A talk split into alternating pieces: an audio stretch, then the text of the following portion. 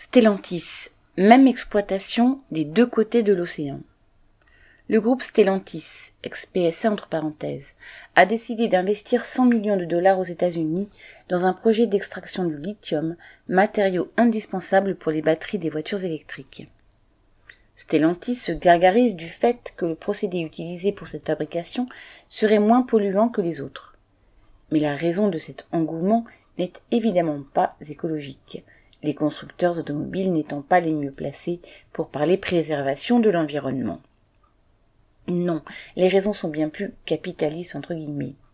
En effet, le gouvernement américain a mis en place de nombreuses mesures protectionnistes, regroupées sous le sigle LRA, loi sur la réduction de l'inflation entre parenthèses. Pour profiter des cadeaux offerts par le gouvernement aux entreprises restant sur le sol américain, les industriels doivent prouver que les matériaux utilisés ont été extraits aux États-Unis et que les batteries y ont été fabriquées. Ainsi, Stellantis compte bien que cet investissement lui rapporte en lui permettant de garder un pied dans le marché américain.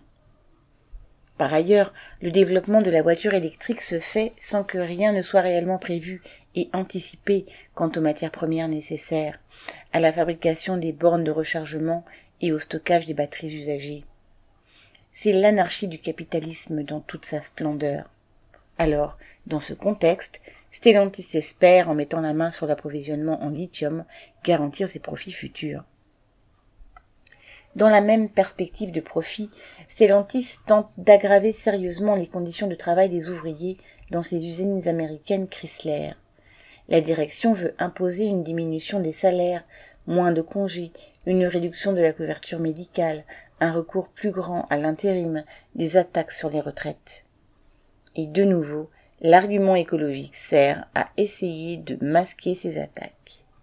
Sous prétexte que le passage à l'électrique coûterait cher, il faudrait que les ouvriers se serrent la ceinture. Mais cette année encore, le groupe se prépare à engranger des profits faramineux. Au premier semestre 2023, l'entreprise a réalisé 10,9 milliards d'euros de bénéfices nets, soit 37% de plus qu'au premier semestre 2022. Les ouvriers américains ont bien raison de ne pas vouloir ce recul. L'argent de Stellantis, engendré par les travailleurs du groupe dans toutes ses usines, doit servir aux emplois et aux salaires. Marion Ajar.